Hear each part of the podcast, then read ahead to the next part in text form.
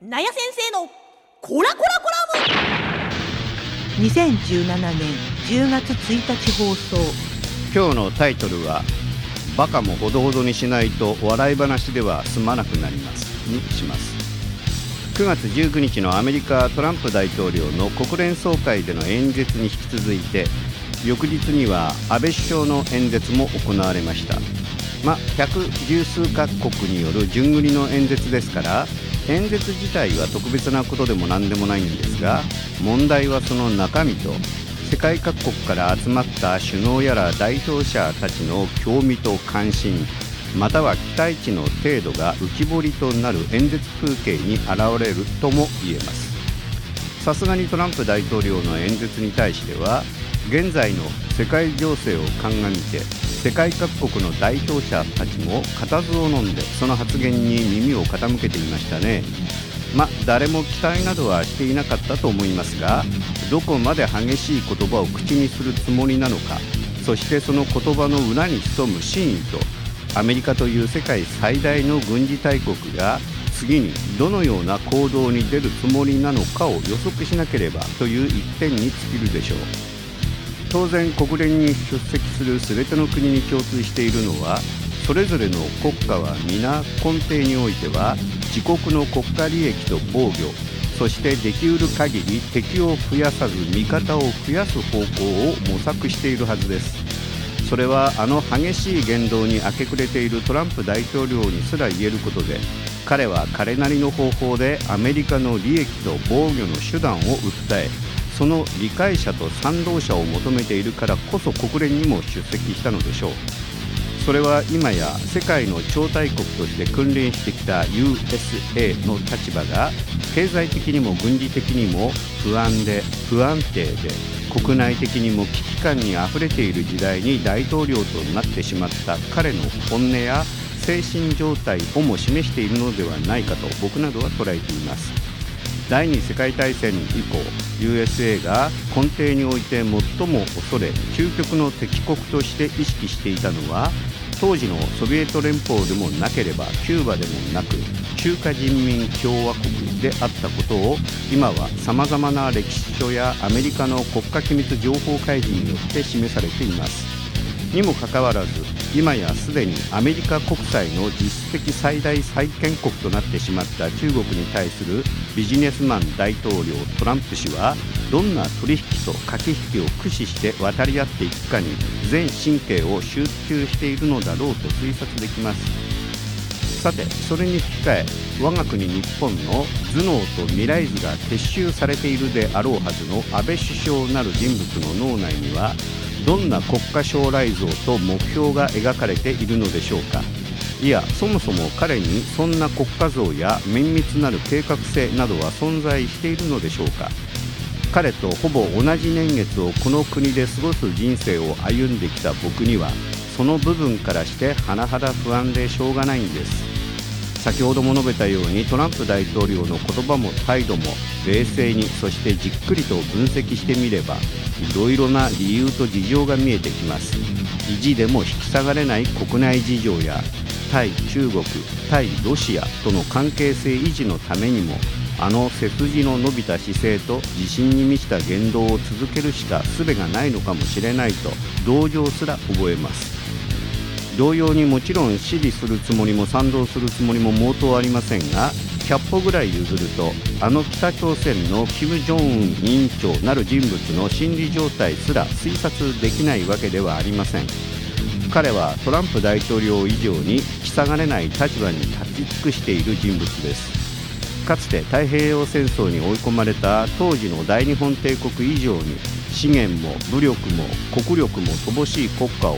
国民への扇動と恐怖によって死をも恐れぬ一丸性を保持して突破しようとしているのですからほんのわずかの弱気も後退も命取りになると誰よりも理解しているのですからね。たとえ下がっても国民には下がったと思わせない弁舌と自信を見せ続けなければならないのでしょう。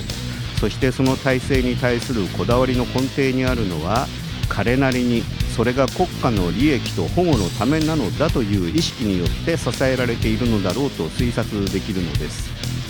さてこの国の全ての国民の命と財産を守るとの言葉は頻繁に口にする安倍首相ではありますが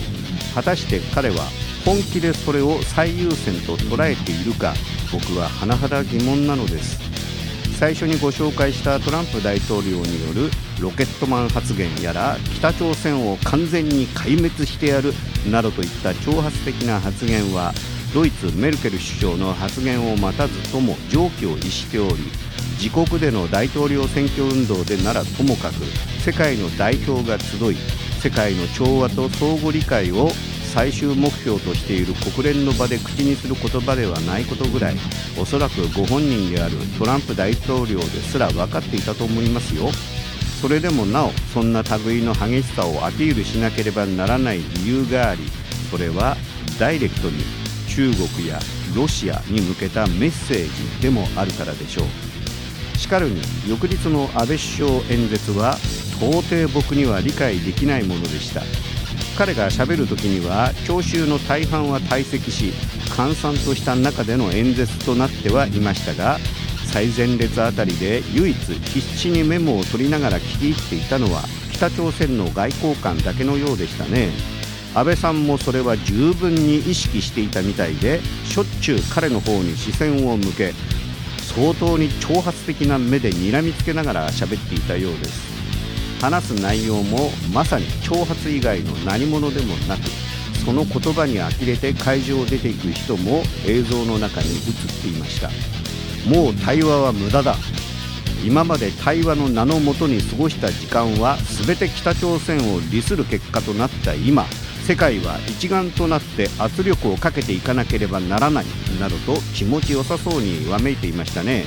つまり彼はここまで世界が見せつけられてきた2人の過激な人物のやり取りに混ざりたくてしょうがなかったのでしょう。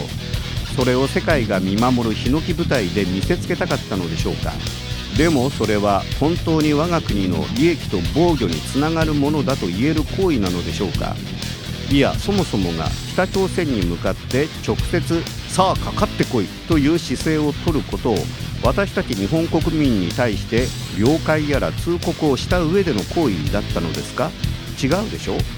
それとも J アラートなどを利用してさんざっぱら脅しておいた後だから国民はこのような留飲が下がる物言いを支持するはずだと踏んだ上でのご発言だったのでしょうか？最大限に想像力を働かせるとロシアはともかく中国に対するトランプ大統領と同様の強い意識とメッセージを含んでいるからこその北朝鮮への直接的な挑発なのでしょうか。今までの日本は世界の舞台においてはどんな発言も議決もそして向いている顔そのものを気にしている国家はありませんでした。